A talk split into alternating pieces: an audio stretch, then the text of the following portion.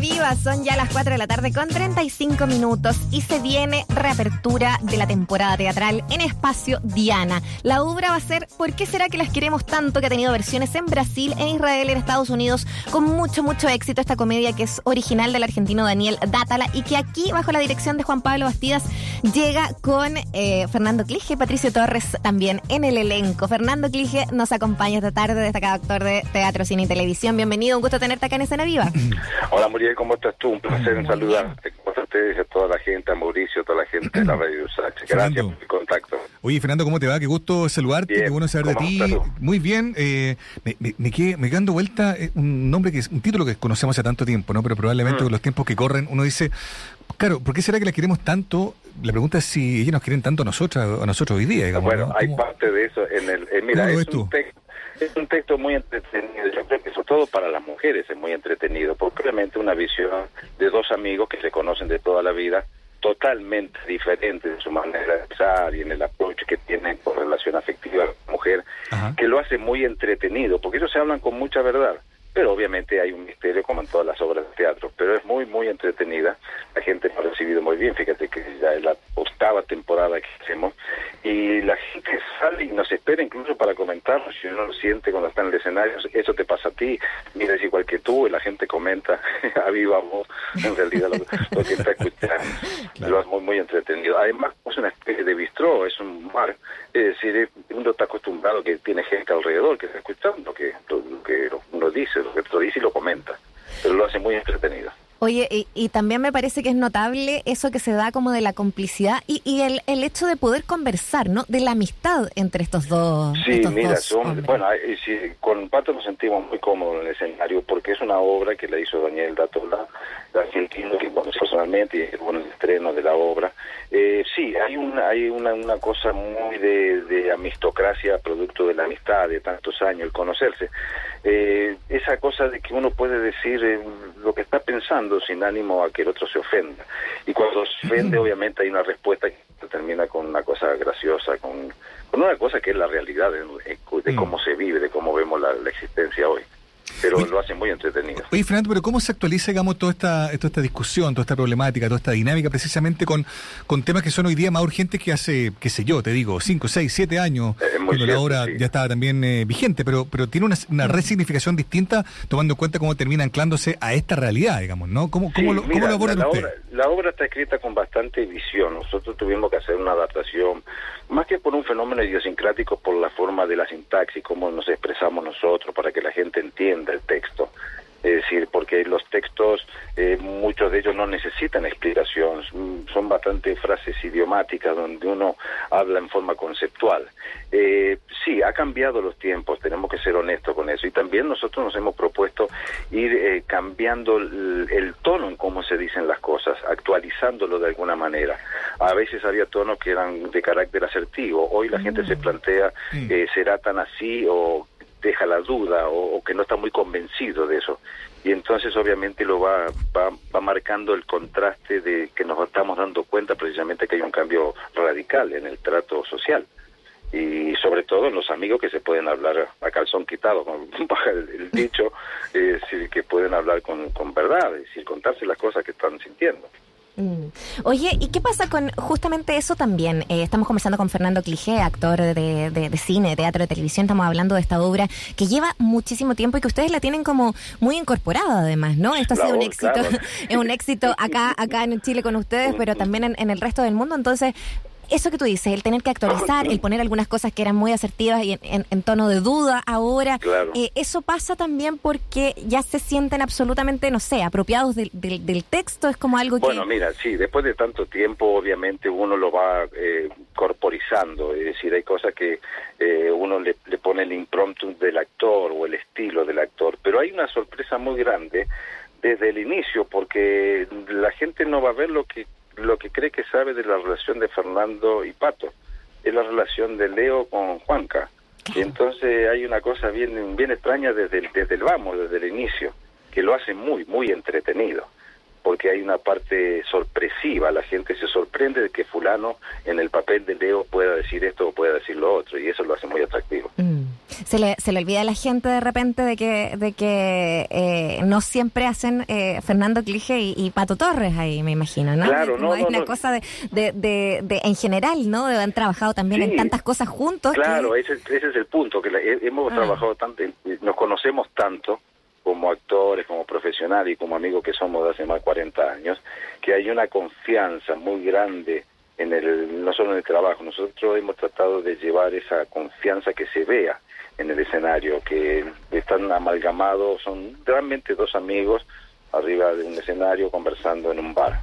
Y entonces eso se percibe, hay confianza en el trato, en la expresión, en todo ese tipo de cosas, que lo hace muy entretenido, porque además nosotros estamos mirando al público, el público nos está mirando a nosotros, y nosotros nos damos cuenta de que la gente, por ejemplo, que está en primera fila, uno ve la reacción de la mujer cuando decimos tal o cual cosa, o del hombre, y vemos cómo se codean unos a otros, como diciendo, esto te pasa a ti, esto es lo que haces tú, y eso lo hace muy, muy gracioso.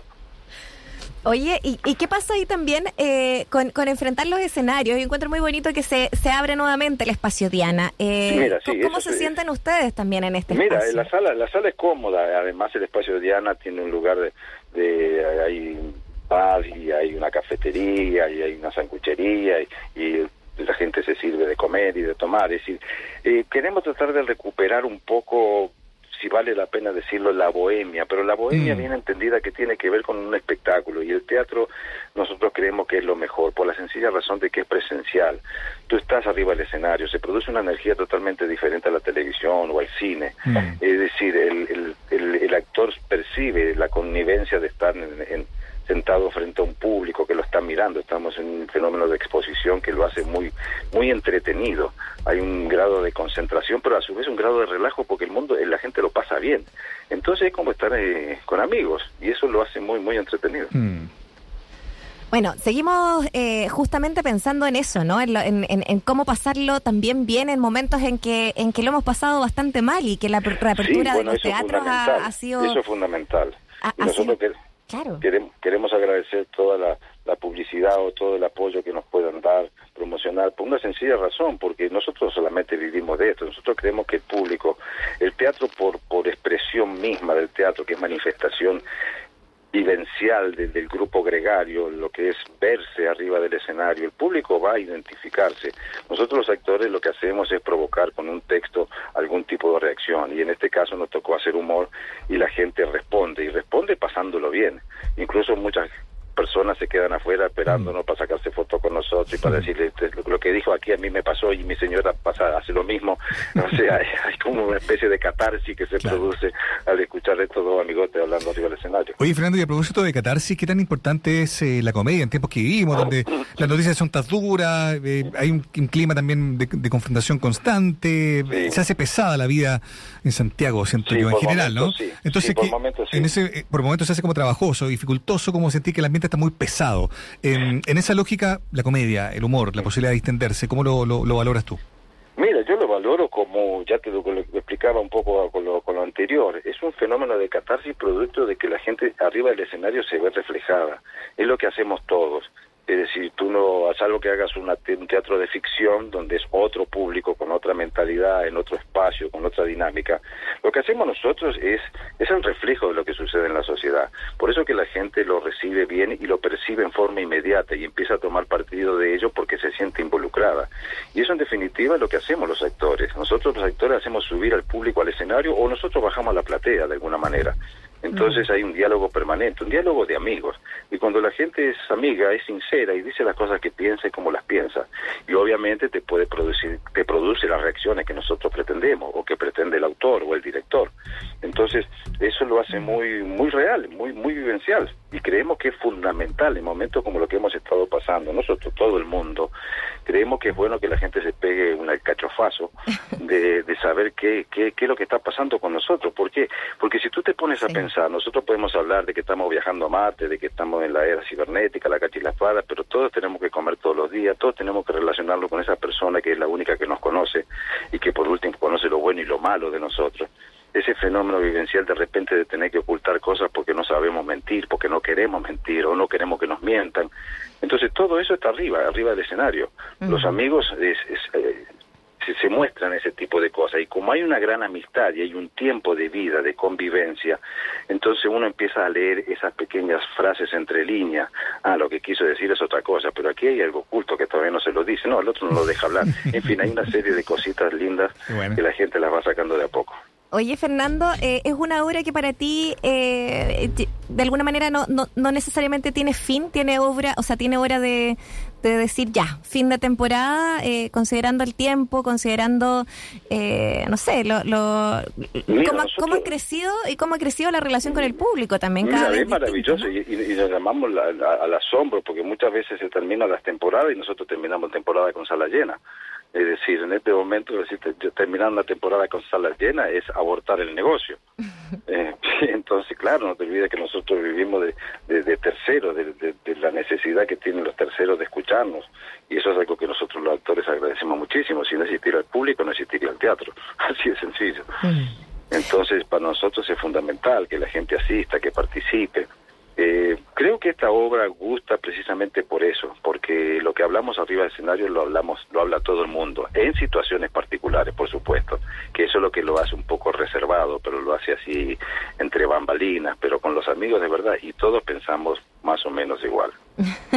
bueno, será entonces para seguir esa, esa discusión quizás con más confianza, un poquito más, más pública. De repente nos hace falta eh, justamente seguir esas conversaciones de manera más abierta, más pública. Pero, estoy seguro, pero mira, si de repente nosotros cuando estábamos en otra sala, de repente salías de ahí, después te vas a tomar algo para analizar un poco la obra, para relajarte, distenderte, y tú te encuentras con gente que estuvo en la sala hace media hora y se acercan y te dicen, oye, don Fernando, usted lo que dijo esta cosa, o usted, don Patricio, no, no lo dijimos nosotros, le dijeron los personajes.